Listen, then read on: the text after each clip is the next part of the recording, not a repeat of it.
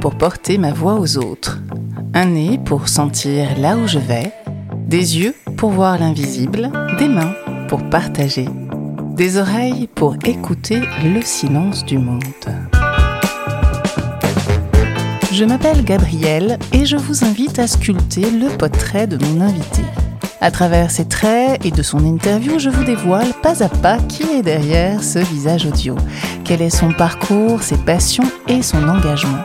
Débridez votre imagination dans ce jeu de cache-cache qui vous mènera jusqu'au portrait de mon invité. Saurez-vous reconnaître mon premier portrait? Quand je la rencontre, au premier coup d'œil, je m'engouffre dans sa chevelure noire, frisée et ébouriffée. Elle laisse quelques longues mèches tomber sur ses épaules. Son buste bronzé m'indique qu'elle aime les pays ensoleillés. Voyageuse dans l'âme, elle emprunte les vents contraires, ceux qui décoiffent sa belle chevelure et vous enivrent. Elle traverse le monde en tongue, un peu nonchalante, cheveux au vent.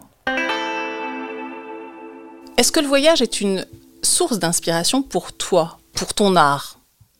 Alors évidemment, le voyage est une très grande source d'inspiration. Sans le voyage, je ne ferais pas ce que je fais dans mon art, ça c'est certain. Voir ailleurs, voir le soleil, la température, tout, ce qui fait euh, la beauté d'un voyage, que ce soit dans le froid ou dans le chaud d'ailleurs, donne l'inspiration. Et parfois même, euh, aller s'inspirer dans ces pays, c'est pas forcément y travailler, c'est juste euh, y trouver certaines émotions et se souvenir au retour de ce qui va faire peut-être une œuvre ou pas. Nous levons petit à petit le voile sur ton art et un peu plus sur toi Sonia, quelles sont les couleurs qui t'accompagnent lors de tes voyages? J'ai quand même euh, des, couleurs euh, qui me sont chères. Alors toutes les terres, évidemment, puisque c'est avec euh, celle-là que je travaille, les carnations que mon petit défi, c'est quand même de travailler un maximum de carnations différentes. Et puis, j'ai des, couleurs fétiches, évidemment, qui me vont très bien, surtout au Népal, puisque c'est le rouge euh, des vêtements des petits bouddhistes, et, du turquoise, parce que le turquoise est très présent au Népal, mais aussi à Zanzibar. C'est, c'est l'océan Indien, c'est tout ce qui me fait rêver. Turquoise et rouge sont mes couleurs de base. Poursuivons le portrait de Sonia. Quand j'arrive dans son atelier, elle m'accueille chaleureusement en entourant ses mains autour de mon cou avant de me présenter son antre secrète, celle qui renferme ses nuits blanches et son monde tout en couleurs. Ses mains expriment sa générosité et elle empoigne la vie avec une fougue qui me donne envie de la suivre. Mon regard virevolte d'une main à l'autre, ses longs doigts me guident vers sa passion, son art, sa vie. Alors voyager et dessiner, évidemment, euh, c'est un tout pour moi, parce que dans tous les pays où je vais, et je crois c'est un peu partout dans le monde, un peu moins en Occident, mais tout ce qui est fait de la main, est aimé par les autres, c'est-à-dire tout ce qui est de l'artisanat. Je parle même pas d'art, je parle d'artisanat, c'est-à-dire à partir du moment où on sort un stylo, un crayon et qu'avec sa main on peut faire le portrait de quelqu'un, ça relie tout de suite euh, les humeurs. Alors ça peut être souriant ou pas d'ailleurs, mais euh, généralement ça permet de faire vraiment connaissance avec des gens avec qui on a parfois rien à voir, avec qui on ne parle pas la même langue, mais il n'empêche que dans le regard de l'autre, on invente des destins et ça, j'aime bien euh, ce regard, ce face-à-face, euh, qui peut finir en fou rire, parce que quelquefois, les portraits euh, sont pas à la hauteur de ce que les gens attendaient, ou sont impressionnants pour eux, parce qu'ils se demandent comment on peut arriver à faire ça. Et ça, c'est la merveille d'allier le dessin et le voyage. Sonia, ta spécialité est le portrait de femmes et d'enfants que tu rencontres lors de tes périples. Que dessines-tu en premier dans un de ces portraits? Donc je place euh, en général le portrait. S'il y a des mains, c'est ce que je fais en premier. Parce que les mains, c'est ce qu'il y a de plus dur en peinture. Et c'est pour ça qu'il y a énormément de tableaux où on ne voit pas les mains. Les gens les zappent parce que c'est ce qu'il y a de plus compliqué. Donc généralement, s'il faut peindre, je commence par les mains et ensuite vient le portrait. Pourquoi c'est difficile les mains?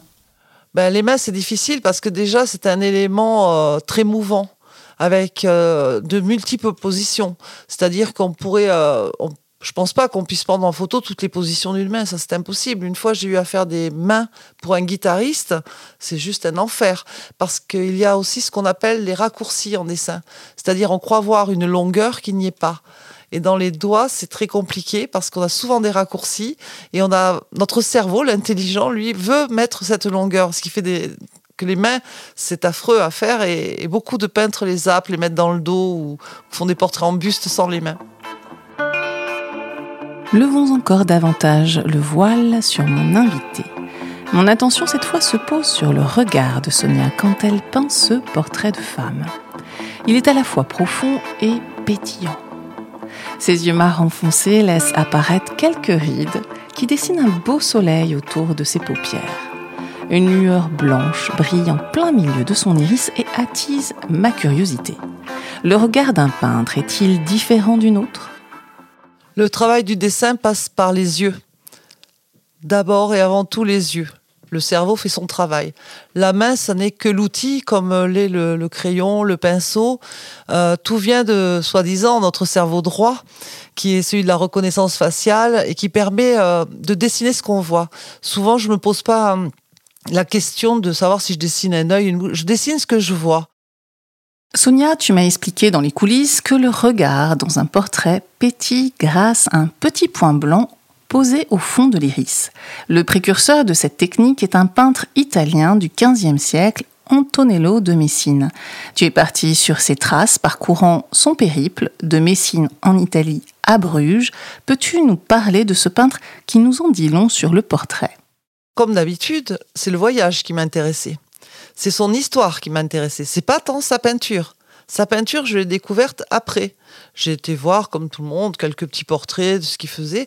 Et puis, en approfondissant, je me suis rendu compte que Antonio da Messine était un précurseur de plusieurs façons, parce que c'est le premier peintre à traiter les portraits de trois quarts. Auparavant, euh, Moyen Âge, c'était ou de profil ou de face.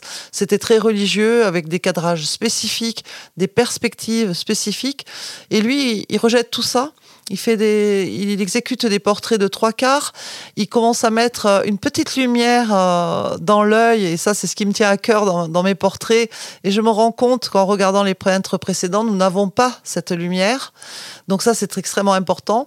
Et après, je me rends compte aussi qu'il a des cadrages extrêmement modernes, euh, des cadrages presque photographiques. Et dans les deux tableaux qui sont au Louvre, le El Condottiere et le Christ, on voit euh, un cadrage qu'on n'a jamais vu dans aucun portrait, par exemple, du Christ. Ça, ça, et ouais, il est très très moderne. Donc, je suis très heureuse de l'avoir poursuivi parce qu'en plus, il est excellent. Et tu l'as poursuivi pour euh, également nous proposer euh, une exposition, sûrement. Est-ce que tu peux euh, nous en parler?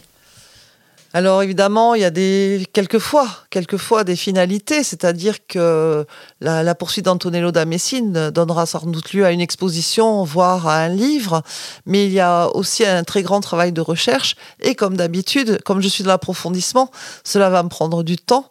Et surtout il y a des endroits où je dois retourner parce que j'ai pas complètement vu l'œuvre d'Antonello, vu que j'étais plus sur la démarche de poursuivre un aventurier peintre que sur le peintre. Donc maintenant, il va falloir que j'approfondisse euh, toute cette histoire. Quels sont peut-être les traits communs entre, euh, entre toi, Sonia Priva, et Antonello de Messine alors, euh, si j'avais euh, à trouver des traits communs entre Antonello et moi, ce serait que je suis pas née à la bonne époque, parce que évidemment, j'aurais aimé être à sa place et pouvoir faire ces portraits dont on aurait dit ah mais ça c'est de l'art, alors que maintenant l'art, enfin l'art du portrait n'est pas considéré vraiment comme de l'art, mais ça ne me manque pas. Je suis très bien dans mon époque. C'est la fin du portrait de Sonia Priva, peintre du voyage. Comment l'avez-vous imaginé trait après trait Vous pourriez maintenant regarder sa photo sur la toile. Ressemble-t-elle à votre portrait Vous pourriez aussi garder pour vous ce mystère, celui de votre imaginaire. C'est pas mal non plus. Je vous laisse choisir. Pour ce pilote, j'ai voulu interviewer une portraitiste afin de vous livrer les codes du portrait. C'est à partir de mes échanges avec Sonia Priva que j'ai eu l'idée de réaliser ce nouveau podcast. Sonia Priva met en lumière dans cet épisode l'un des précurseurs du portrait, Antonello de Messine, célèbre pour son œuvre Le Condottiere exposé au musée du Louvre. Si vous ne le connaissez pas encore, je vous invite à le découvrir. Le point commun entre Sonia Priva, Antonello de Messine et Portrait, ce sont les histoires qui se cachent derrière un visage, plus que le réalisme d'un portrait. Saurez-vous reconnaître mon prochain portrait